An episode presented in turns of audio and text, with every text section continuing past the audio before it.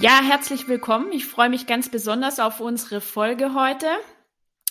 Gemäß dem Motto Keine Zukunft ohne Vergangenheit werden wir heute uns das Jahr 2021 nochmal gemeinsam anschauen und dann aber auch eine Einschätzung treffen, was uns im kommenden Jahr erwartet. Mit mir am Start, losgelöst von meiner Person, Mirja Eckert von The New, ist wieder Klaus. Klaus Gorget von der Hochschule für Wirtschaft und Umwelt. Und Eike Wenzel vom Institut für Trend- und Zukunftsforschung in Heidelberg.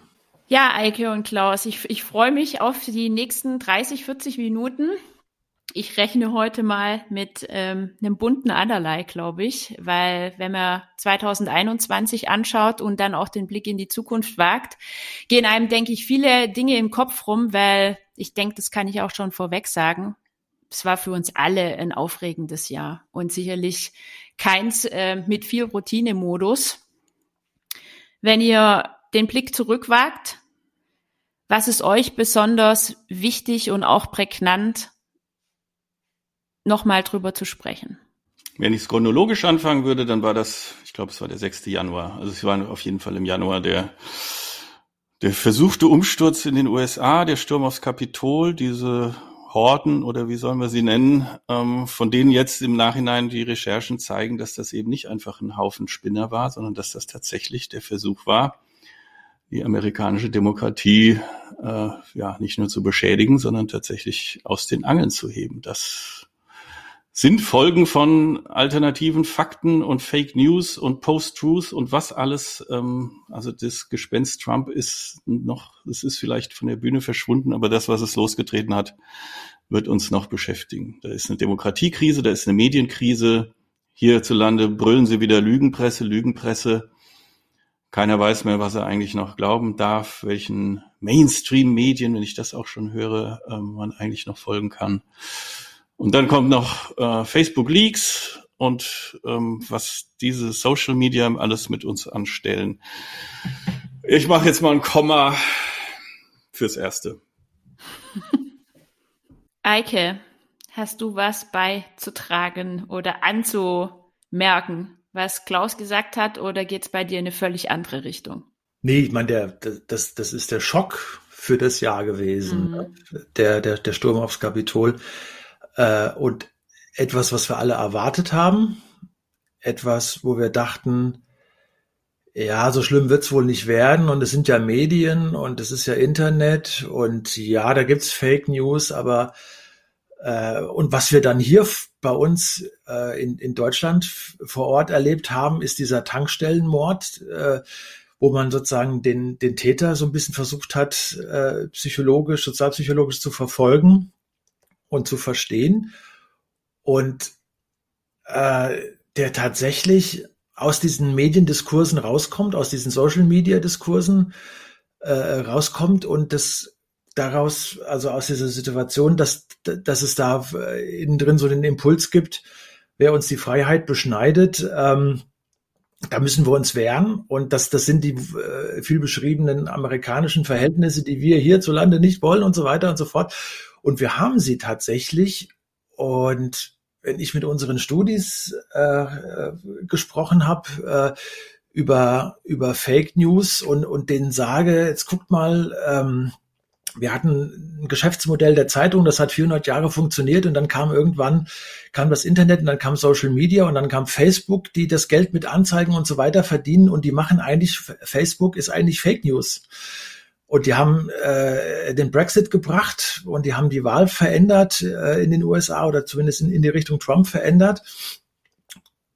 Und dann wird einem schon Angst und Bange, weil es scheint zu funktionieren, dass Leute in einer angespannten Situation durch Corona ganz offensichtlich äh, so äh, 14 in den Kopf gesetzt bekommen, wie dass sie, dass, dass ihre Freiheit ihre Freiheit zum Konsum, wie ich das nennen würde, äh, Vorrang vor allem hat. Und äh, da sind wir an dem Punkt, äh, was, was ich für die amerikanische Gesellschaft immer als Gefahr angesehen habe, was ich aber jetzt bei uns auch sehe, dass sich die Gesellschaft tatsächlich zu spalten beginnt. Das ist schon bedenklich, ja. Ja, zum Thema ähm, Spalten. Wir haben da ja auch wirklich sehr, sehr viele Ereignisse gehabt, die uns immer wieder auf den Prüfstand gestellt haben. Auch in Verbindung mit der eigenen Meinungsbildung und dem Querschnitt, was dann da draußen alles passiert ist. Was da mir sofort natürlich einfällt, ist auch die Bundestagswahl. Die Bundestagswahl ja, ich, ich bin froh, wir haben alle sehnsüchtig drauf gewartet, dass das Koalitionspapier endlich draußen ist. Jetzt ist es draußen. Ich finde es ganz spannend, wie es heißt, mehr Fortschritt wagen. Ähm, es erinnert so ein bisschen an die Willy Brandt-Kampagne. Ich weiß gar nicht, irgendwann in den 60er, 70er 72. Jahren mit diesem, weißt du's? Ja, ja, sag mal. 72, ja. Ähm, mehr Demokratie wagen. Und das habe ich mir auch mal ganz genau angeschaut, auch für meine eigene Meinungsbildung. Und ähm, ich, ich weiß gar nicht, ob ihr das überhaupt wisst, dass ich im Verband Deutsche Unternehmerinnen auf jeden Fall Mitglied bin. Und da gab es eine ganz gute Zusammenfassung von diesen 179 Seiten. Und das sind genau 51.876 Worte. Da hat der Verband sich ähm, im Detail damit auseinandergesetzt. Und ich will euch da jetzt gar nicht ähm, eine Stunde einen Monolog halten, was da drin steht, sondern wenn wir jetzt das Hier und Heute anschauen, finde ich ganz wichtig, was steht nicht drinne. Und was nicht drinne steht, das ist das Thema Eigenverantwortung.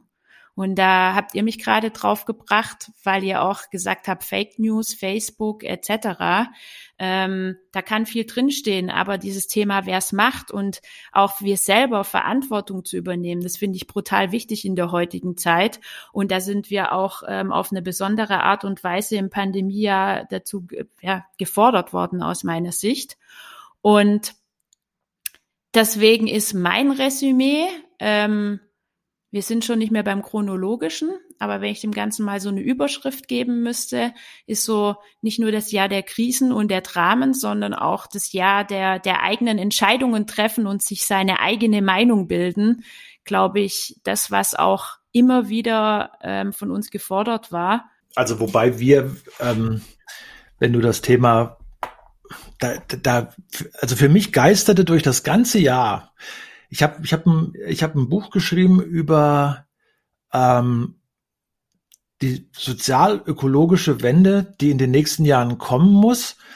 Aber zwischendrin ist mir eigentlich klar geworden, was, was vielleicht noch viel wichtiger ist, ist wirklich, dass wir, ähm, wir haben in diesem, diesem ganzen Jahr unheimlich viel über das Thema Freiheit zum Beispiel geredet. Und es gibt fast nichts Positiveres, persönlich und für eine Gesellschaft als für Freiheit zu kämpfen. Und wir sind in der Situation, dass wir äh, totale Verbrämung, totale eine totale Korrumpierung dieses Begriffs Freiheit haben. Du hast von Eigenverantwortung gesprochen, Eigenverantwortung für den anderen was zu tun, für den anderen da zu sein, für den anderen äh, Verantwortung zu nehmen, indem man sich impft und so weiter und so fort.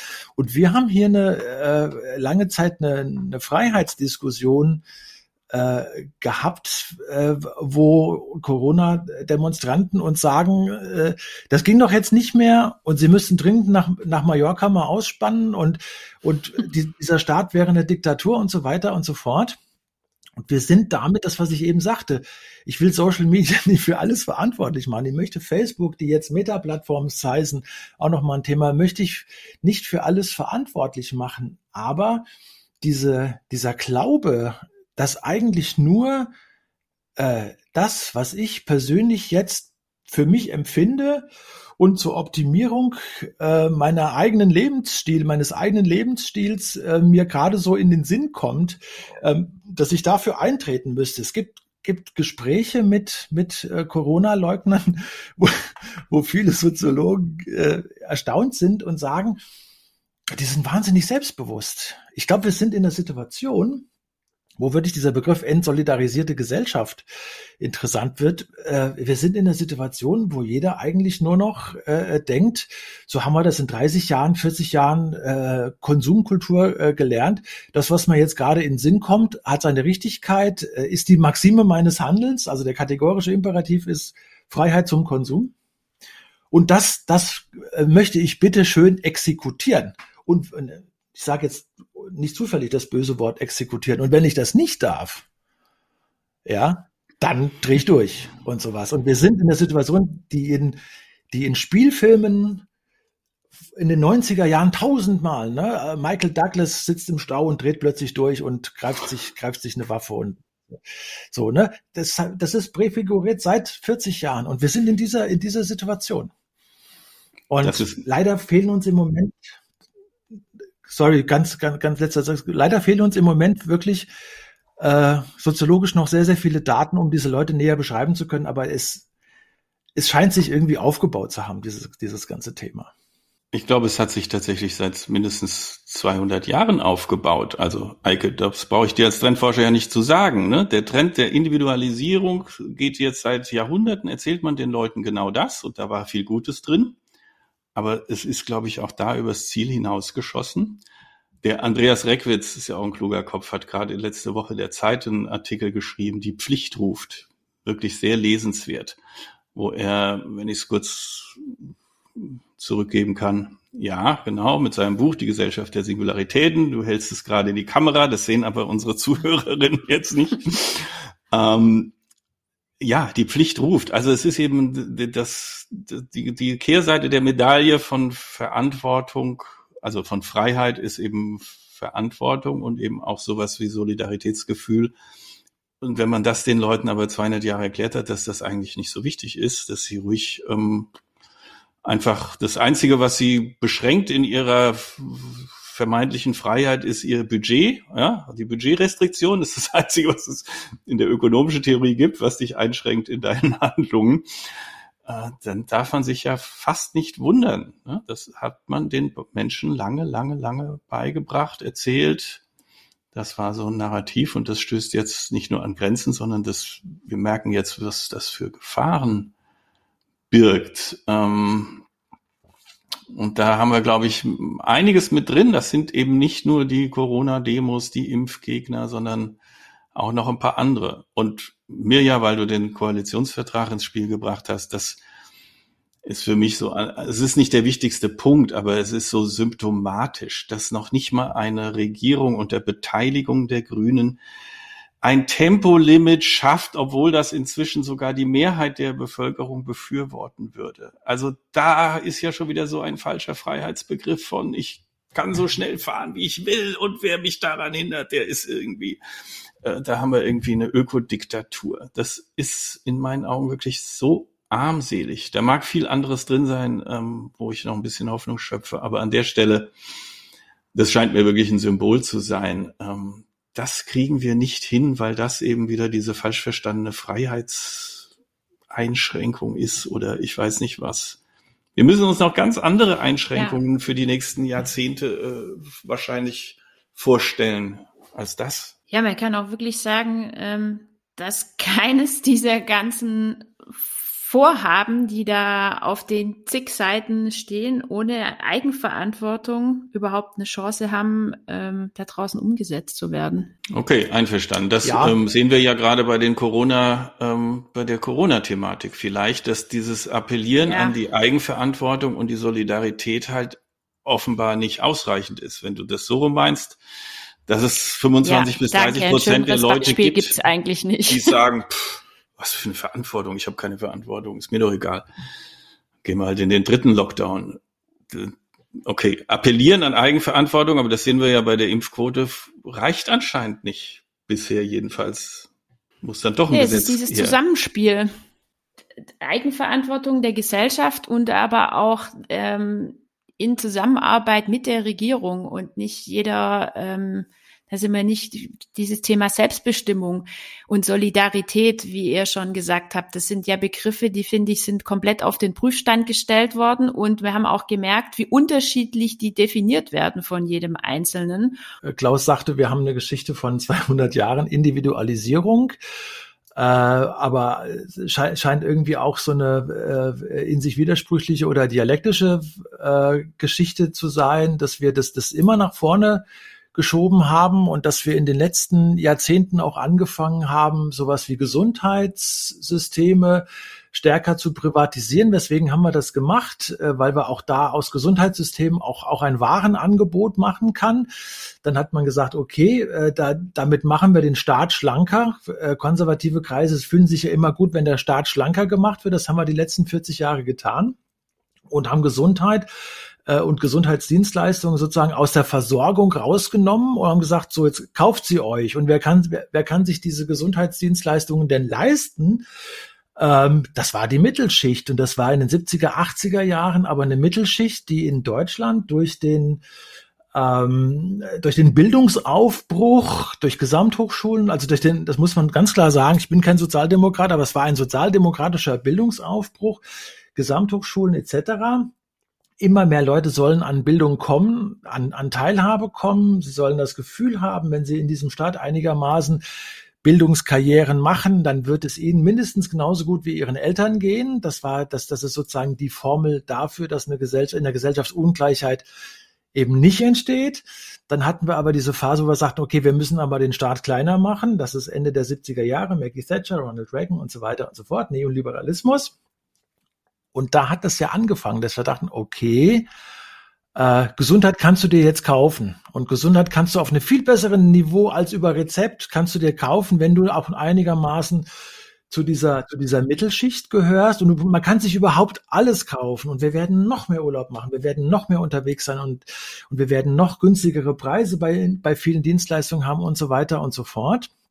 Und daraus ist offensichtlich sowas entstanden, was der Kollege Reck, Reckwitz, Klaus hat ihn gerade zitiert, die Gesellschaft der Singularitäten genannt hat und was schon, was schon eine sehr gute äh, Formulierung ist. Ähm, aber diese Gesellschaft der Singularitäten, und da ist ein großer, großer Denkfehler von, von, von äh, Andreas Reckwitz, der entfaltet das auf 400 Seiten. Also wo wir überall tatsächlich es eher um uns selbst persönlich geht, um unsere eigene Freiheit, um Individualität, um Individualisierung etc. Und er schreibt aber auf diesen 400 Seiten nicht mit einem Satz, dass das vor dem Hintergrund, wie ich es gerade versucht habe zu erläutern, äh, einer neuen Marktgesellschaft entstanden ist. Reckwitz sagt dazu überhaupt nichts. Er sagt, das ist eben so passiert und dann haben sich neue Lebensstile entwickelt und eine, eine, eine Mittelschicht, die bildungsgetrieben, technologiebetrieben war, zu der wir auch gehören, ne, muss man ganz klar sagen, und die sich dann mehr leisten können und die, die, die diesen schlankeren Staat und die da überall von profitieren können.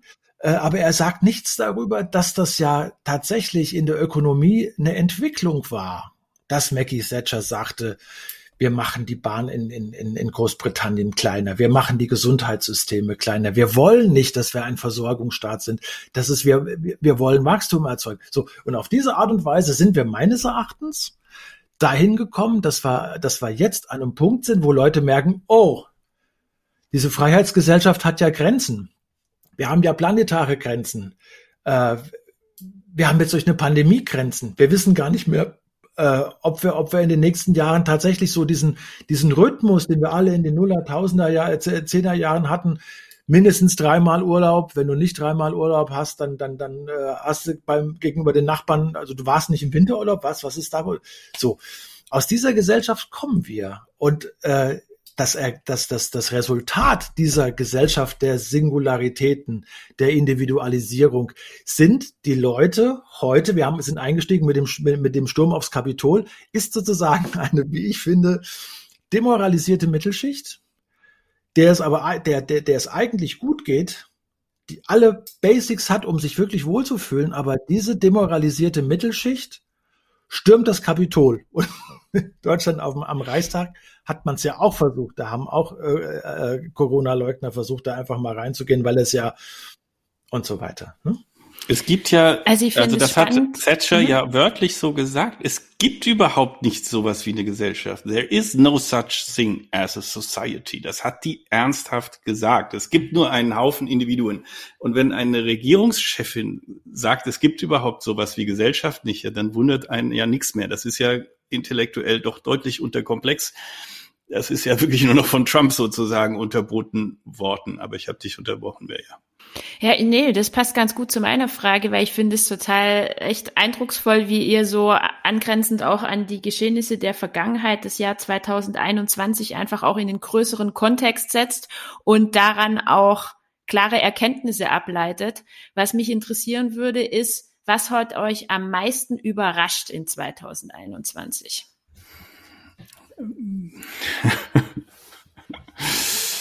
Vielleicht am besten auch noch was, worauf ihr gar keine Antwort jetzt äh, sofort drauf habt.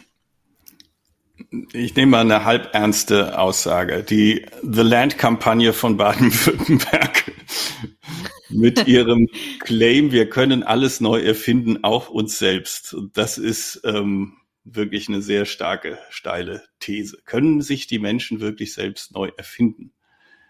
Wenn ja, wäre es jetzt eine, dringend an der Zeit, dass wir das hinbekommen als Menschheit insgesamt und vielleicht auch jede Einzelne. Es könnte aber eben auch sein, dass das leider nicht so ist. Wir können alles Mögliche erfinden, aber uns selbst eben nicht. Das ist die, lass ich mal offen. Eike, wie sieht's bei dir aus? Äh, mich, mich, mich, hat, mich hat überrascht, ähm, so meine eigene Trägheit des Denkens. Also, dass ich eigentlich dachte, wir machen jetzt diese Impfkampagne und wir haben mit dieser Impfkampagne im 20. Jahrhundert Kinderlähmung äh, bewältigen können. Und äh, wir, uns müsste eigentlich klar sein, dass, dass dadurch, wenn eine Gesellschaft zusammensteht und sagt, wir arbeiten jetzt daran, alle, alle zusammen, dass, dass, dass wir über ein vernünftiges Impfergebnis äh, tatsächlich dieses, dieses, dieses Thema Corona loswerden, äh, dass das eine relativ klare Ansage ist und dass sozusagen der Punkt, wo ich über, äh, über eine Impfung für meinen Nachbarn, für meine Kinder, für denjenigen, dem ich im, in der Straßenbahn gegenübersetze, dass ich, dass ich dafür etwas tun kann, etwas leisten kann. Das, das ist so naheliegend und offensichtlich. Da muss man nicht über Solidarität und so weiter, äh, dass wir das nicht hinkriegen. Und das war da wirklich, also diese, diesen, man muss ja gar nicht diese großen Begriffe auffahren wie Solidaritätsgesellschaft. Und es ist aber so, dass wir nicht mal das mehr hinkriegen und dann eher über Individualisierung nachdenken und ständig das Gefühl haben, also so neurotisch das Gefühl haben, uns wird die Freiheit genommen, uns wird die Luft zum Atmen mhm. genommen. Wo denn? Wir sind die, eine der freiesten Gesellschaften äh, dieser Welt und wir kriegen das äh, nicht mehr hin. Schönes Beispiel, schönes Gegenbeispiel fand ich Spanien äh, sehr stark in der ersten Corona-Welle tatsächlich erwischt worden. Und da ist es tatsächlich so, äh, dass die haben ein paar gute Maßnahmen ergriffen, äh, dass den Menschen schon bewusst ist, äh, was sie tatsächlich damit für den anderen leisten können. Das ist eigentlich kein, kein schwieriger äh, Gedanke. Und das Schöne war, dass man sagt, weswegen hat es in Spanien so gut funktioniert, dass die fast komplett und in Portugal auch äh, durchgeimpft sind, die Menschen treffen sich auf den Straßen, die Menschen leben vor, stärker vor der Tür. Man kommuniziert mehr miteinander. Man trifft sich auf öffentlichen Plätzen. Deutschen hängen nur vom Fernseher, sitzen nur drin. Es wird ja auch so früh dunkel und so weiter und so fort. Das sind ganz äh, ganz äh, weiche Faktoren, die aber in Spanien zum Beispiel dazu geführt haben, dass es da funktioniert hat, weil diese Gesellschaft noch was miteinander und die Menschen in der Gesellschaft noch was miteinander anfangen können, anfangen wollen. Und das ist das Frustrierende, dass wir hier immer mehr zu einer Gesellschaft werden, wo das, also wo sozusagen der Minimalkonsens tatsächlich nicht mehr funktioniert und jeder, das ist jetzt so ein bisschen das Schreckensbild aus 2021, jeder bei sich im, im eigenen Zimmerlein sitzt und offensichtlich an seiner, an seiner persönlichen Selbstoptimierung scheinbar arbeitet, äh, aber so, äh, so, so etwas wie Gemeinsinn äh, überhaupt mhm. keinen Wert mehr darstellt. So, so kommt es mir jetzt am Ende des Jahres zumindest vor. Ich habe da ein ähnliches Empfinden, was du auch so sagst in puncto Gesellschaft, ähm, passt ganz gut zu meinem überraschendsten und auch echt frustrierendsten Learning, dieses Thema äh, Meinungsbildung wieder diskutiert wird und wieder eigene Meinungsbildung betrieben wurde, auf welchen auch einseitigen, eintönigen Informationsquellen oder auch teilweise gar keinen, äh, mit jeglichen fehlenden Zahlen, Daten, Fakten, ähm, das hat dieses Miteinander extrem unter Druck gesetzt und da kam, ich glaube, da, also ich kann nur für mich sprechen, da hat man auch nicht immer nur schöne Erfahrungen gemacht, auch im Freundeskreis oder sogar auch im Familienkreis. Und das ist was, was mich echt über, nicht nur überrascht, sondern schockiert hat, ähm, dieses Thema, wie bilden wir uns unsere Meinung, ähm, auf welchen unterschiedlichen Grundlagen. Ähm, und es gibt mir auch für das, was kommt, wirklich zu denken, muss ich ganz klar sagen. Also ich, ich, möchte nicht immer, nicht immer das hohe Lied auf die, auf, auf, früher war es besser, auf, auf das, auf das öffentlich-rechtliche Fernsehen oder auf die, auf die Printmedien äh, äh, äh da, dafür reden. Aber das, äh, es, es zeigt, es, es hat sich gezeigt und das, das haben wir möglicherweise bei der, bei der Pandemie echt ein bisschen vernachlässigt. Es hat sich offenbar gezeigt, dass ein großer Anteil an, an Menschen, äh, weil sie davon ausgehen, dass Informationen grundsätzlich umsonst sein müssen und dass, dass, dass im Internet die Informationen stehen, dass ein Großteil der Menschen nicht mal basal darüber informiert ist, was in der Welt passiert und basal nicht über naturwissenschaftliche Grundlagen, also die, die, die basismäßigsten Grundlagen überhaupt informiert ist. Und ich habe gestern noch, äh, noch gehört, dass eine, eine Ärztin, die jetzt diese Booster-Impfungen seit Tagen nonstop äh, irgendwie macht und sehr, sehr viel Kontakt, sehr viel Nähe einfach zum äh, Mann auf der Straße hat, wie man früher sagte. Und die hat, glaube ich, was ganz Wichtiges gesagt. Die hat äh, vielleicht haben wir auch einige Details bei dieser ganzen Geschichte außer Acht gelassen. Es kämen viele Leute zu ihr, die dann schon denken würden, wir müssen jetzt diese Booster-Geschichte mal machen, aber die hätten panische Angst vor der Spritze. Und ein, eine Spritze, die nicht wehtut, ja, das, das wissen wir alle, das sagen wir unseren Kindern, das muss man scheinbar äh, auch Erwachsenen mittlerweile sagen, das tut nicht weh, macht mal ganz kurz Peaks. Also wie weit infantilisiert sind wir denn, dass wir so etwas als Zumutung empfinden, sind, sind, sind wir, werden wir tatsächlich zu einer infantilen Gesellschaft? Ich glaube, wir sind auf dem besten Wege dazu, weil sich also gegenüber diesen Maßnahmen gegängelt äh, zu fühlen, ist lächerlich. Und sich dann äh, bei, bei Corona äh, ähm, Skeptiker Demonstrationen hinzustellen und zu sagen als junger Mensch, man fühle sich tatsächlich wie Anne Frank oder so etwas, ne? Und dann die, die Anspielung auf, auf Nationalsozialismus und so mhm. weiter, das ist ja nicht mehr zu fassen eigentlich. Ja, und die, die hatten keine Wahl und heutzutage ja. impfen lassen, ja oder nein, hat man eine Wahl. Ja. ja. ja. Klaus, du wolltest, glaube ich, noch was sagen, bevor wir in die Zukunft gehen. Ja, und zwar war das eine eben dieses, ähm, dass wir nicht mehr miteinander dasselbe Leben im selben Alltag teilen, was Eike meinte, was in Spanien, Portugal vielleicht noch anders ist. Und das wird ja systematisch umso doller, je weiter das mit den Filterbubbles und den Echokammern geht, mit unseren Social Media. Und die Idee von, von dem Metaverse ist ja, dass das praktisch dann irgendwann 24 Stunden am Tag, also dieses Verschwimmen von Online und Offline und jeder kriegt irgendwie sein maßgeschneidertes virtuelles äh, Weltlein da vorgespielt. Er hat es ja nicht umsonst nicht Universe genannt, sondern und auch nicht Multiverse, sondern Metaverse. Multiverse wäre eigentlich noch besser gewesen. Jeder macht sich seine Welt, wie sie ihm gefällt, Pippi Langstrumpf mäßig.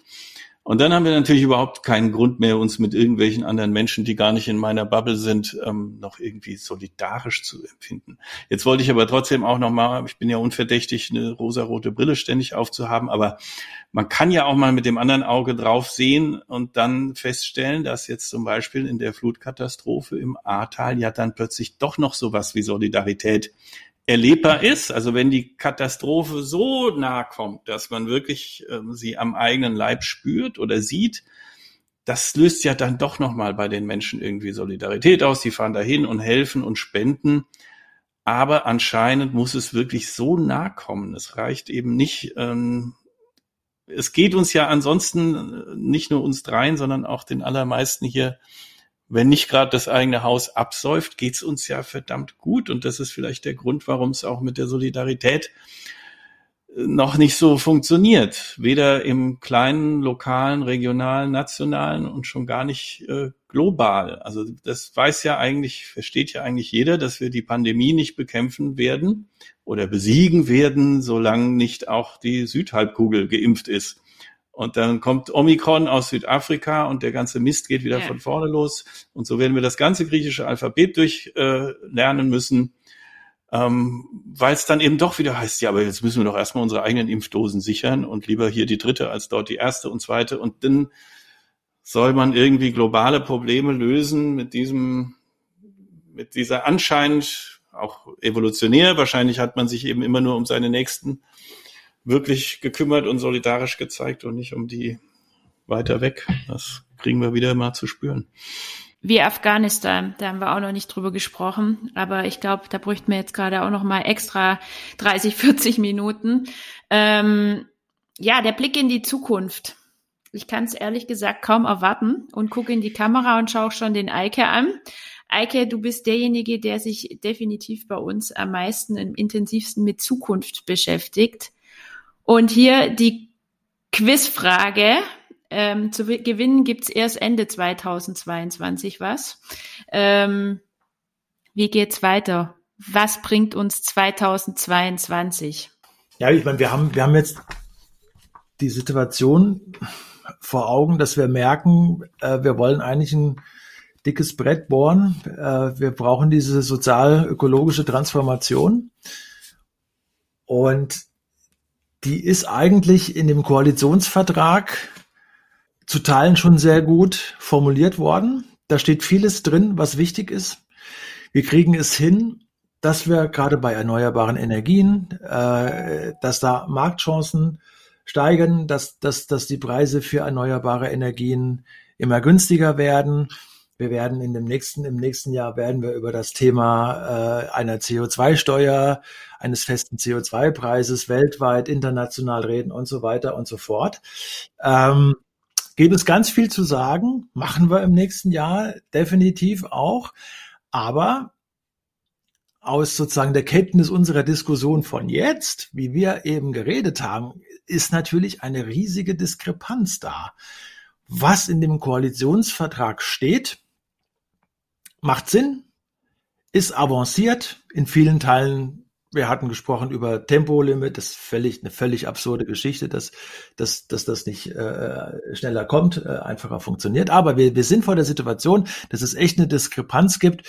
Wir, wir könnten, wir müssen einen Aufbruch wagen und sind aber im Moment gesellschaftlich zumindest ist das für uns offensichtlich hier äh, bei uns dreien für 2021 so ein bisschen äh, das Gefühl, sind wir gesellschaftlich an einem Punkt, wo wir, wo, wo wir das Gefühl haben, es könnte aber andererseits tatsächlich, wenn, wenn, wenn wir weiterhin diese Polarisierung haben, wenn, wenn, wenn das so weitergeht, wie man das in den USA schon beobachten kann, ähm, dann werden wir in den nächsten Jahren überhaupt keine Schritte nach vorne machen können als Gesellschaft. Das ist ja auch das, was du eben eingefordert hast, Beja. Also wie können wir als Gesellschaft selbstverantwortlich wieder agieren in den nächsten Jahren und wie können wir uns da zusammenraufen und so weiter und so fort. Und das ist alles in diesem Koalitionspapier, ist das alles sehr schön vorausgedacht äh, und, und unterstützenswert, aber wir sind faktisch in der Situation, wo wir als Gesellschaft drohen, wirklich zu zerbrechen oder dysfunktional zu werden. Und da müssen wir, da müssen wir aufpassen in den nächsten Jahren. Und da, da Ja. kann ich dir, im Moment kann ich da tatsächlich dazu echt keine Lösung äh, anbieten. Aber das, das können wir uns ja zwischen den Jahren mal überlegen, äh, dass, dass es da eine große Diskrepanz gibt zwischen der, der, der schönen Blaupause des Koalitionsvertrags und das, da, da wollen wir doch bitte jetzt mit starten und dem, was wir so, äh, ja, wie, wie unsere äh, kollektiv äh, psychologische Verfassung hier in dieser Gesellschaft ist und damit ist es nicht so zum Besten bestellt. Ja, ich, ich glaube, das ist wirklich ein Gespräch wert, weil wenn man sich dann wieder das Thema ähm, Generationen anschaut, wir haben so viele, vor allem junge Menschen, die so dialogbereit sind und die sich, die diese Themen, die die Welt beherrschen, Klimakrise ähm, ganz vorne dran, auch echt ernst nehmen, weil sie wissen, sie müssen damit leben. Und da muss auf jeden Fall irgendwie die Brücke gebaut werden, auch zu den, jetzt nehme ich mich mit meinen 46, zu den Generation X-Lern, die eher, ja, noch ganz gern auf sich bedacht sind. Mal selbstkritisch gesagt und auch charakteristisch für die Generation. Ähm, ja, Klaus, ich gebe dir mal hier das virtuelle Mikrofon rüber. Was hast du auf dem Herzen, auch mit dem Blick nach vorne, was uns auf jeden Fall in 2022 beschäftigen wird? Was siehst du? Naja, also man könnte ja fast schon äh, resignieren angesichts der Größe der Krisen, aber das ist ja keine Option. Und ich meine schon zu sehen, dass zumindest gefühlt immer mehr Menschen auch verstehen, dass es einen, einen Pfadwechsel braucht. Also dass wir, wenn wir so weitermachen wie bisher, in einer Zukunft landen, die nicht wünschenswert ist und dass wir von daher so, also hätten wir 50 oder 100 Jahre Zeit, wäre ich ja sogar noch relativ optimistisch, aber da wir die alle Voraussicht nachher nicht haben, wird es halt ein echtes äh, ein, ein Rennen, ob wir das rechtzeitig schaffen, bevor Dinge unumkehrbar geworden sind. Und was Mut macht oder Hoffnung macht, ist, dass es sowohl theoretisch als aber auch praktisch längst Alternativen gibt zu diesem Lebensstil. Die werden schon praktiziert, sie mhm. funktionieren äh, in den Nischen. Jetzt ist halt nur die Frage, wie lange braucht es, um aus solchen Erfahrungen und Experimenten, theoretisch wie praktischer Natur, was Mainstream-fähiges zu machen. Also in dem Sinne, dass das so attraktiv ist, dass immer mehr Leute sagen, ja, dann lass uns das doch auch machen. Ähm, oder auf der politischen Ebene sowas wie Bürgerräte vielleicht wirklich mal ernst zu nehmen und zu sagen, das ist eine völlig andere Herangehensweise. Ich weiß nicht, ob die den Afghanistan-Konflikt lösen könnten, aber äh, sie kommen bislang da, wo man es probiert, durchaus zu sehr, sehr ähm, vernünft, vernünftig scheinenden Lösungen ja, sagen wir es mal so. Ja, Klaus, was du gerade gesagt hast, weckt schon wieder zahlreiche neue Impulse in mir im Hinblick auf 2022. Ich habe gerade wieder so eine der Kernfragen, die ich ähm, in meiner beruflichen Tätigkeit schwerpunktmäßig immer wieder bearbeite im Kopf, nämlich dieses neue Mindset. Wie entwickelt sich der Konsum? Wie werden wir konsumieren und, und auch unsere Kaufentscheidungen sich entlang des Weges verändern? Stichwort Caring, gutes Gewissen haben beim Konsum aber auch in Verbindung mit Autonomie und, und ähm, Selbstoptimierung, Stichwort Individualisierung, Personalisierung etc.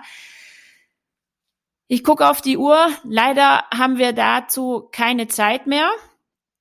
Und wir kommen zu meiner Lieblingsfrage und wie wir auch gemerkt haben, auch zu eurer Lieblingsfrage da draußen, liebe Zuhörer und Zuhörerinnen. Was lesen wir denn gerade? Klaus, was liest du gerade? Was ich lese, ich lese, passt natürlich wie immer ähm, perfekt ähm, von Dave Eggers, das Nachfolgebuch zu The Circle, mit dem er Furore gemacht hat, das Every. Also was kommt nach Google, Facebook, Amazon? In welche Richtung geht das? Ein Blick in die Zukunft. Sehr, sehr gut lesbar geschrieben, sehr launig als ähm, Roman. Hat der Eike auch schon auf dem Büchertisch liegen. Na, guck an. Und dann lese ich, das ist dann eher fachbezogen. Die neue Ausgabe kann man online abonnieren, kostet nix. Ähm, Real World Economics ist wirklich ein toller äh, Lesetipp für alle, die sich interessieren für ökonomische, also das Auseinandernehmen unserer Mainstream-Ökonomie von unterschiedlichster Seite, zum Teil auch wirklich witzig äh, und frech äh, geschrieben Real World Economics kann man als Newsletter abonnieren. Öffnet echt Augen, teilweise. So, was lest ihr? Ja, komm, ja, ja, dann gut. sag mal. Ich, ich ja, sehe es zwar gerade im Bild, aber die anderen sehen es nicht. Andreas Reckwitz.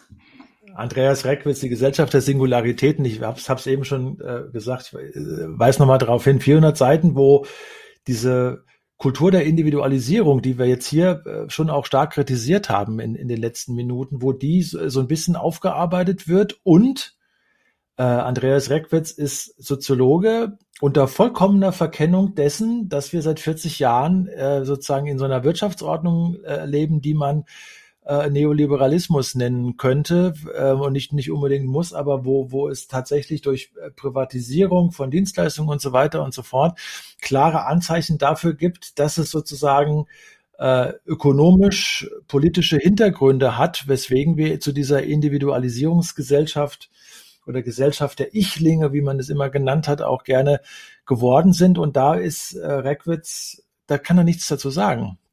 Und das ist eine große Enttäuschung für mich. Also er, er versteht diesen, diesen Lebensstil, wie wir es vielleicht nennen würden, äh, erläutert er wunderbar auf 400 Seiten, aber so der Hintergrund äh, oder der ökonomische Hintergrund, der, der, der politisch-ökonomische Hintergrund, den lässt er als Soziologe vollkommen außen vor. Das ist mir völlig schleierhaft, aber trotzdem ein spannendes Buch, dem aber meines Erachtens äh, ein großer Irrtum äh, zugrunde liegt. Ja, was lese ich gerade?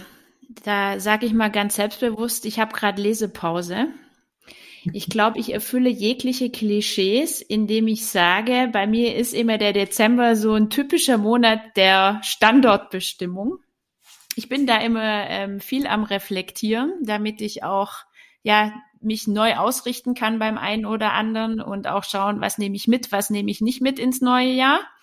Und ähm, das ist immer so ein bisschen mein persönlicher Bilanz- und Strategiemonat, wo ich bewusst auch nicht noch mehr lese, was ich normal total gern tue, sondern hauptsächlich mich mit mir beschäftige, meinem Businessmodell, aber auch natürlich meinem Privatleben, wenn es dann um die Weihnachtsfeiertage geht. So, ich würde sagen, jetzt ist mal an der Zeit da draußen Danke zu sagen. Danke an alle, die uns zugehört haben in unserem neu aufgesetzten Podcast Zukunft zum Zuhören, Z hoch drei. Danke fürs Zuhören, ähm, aber auch für das zahlreiche Interesse von eurer Seite aus. Wir freuen uns total, wenn ihr nächstes Jahr auch wieder mit reinhört. Wir haben auch in 2022 wieder einiges vor. Gerne seid auch ihr gefragt. Was habt ihr ähm, 2021 für euch entdeckt? Oder was interessiert euch für 2022? Wo wollt ihr von uns was hören? schreibt uns unter welcome at Zukunft zum Zuhören.de. Wir freuen uns und werden das auf jeden Fall auch mit ins neue Jahr dann natürlich mit reinnehmen. Und wir sagen vielen Dank und prickelndes Silvester. Und Danke, alles Gute fürs neue Jahr. Bis nächstes Jahr. Ciao. Ja. Tschüss. Tschüss.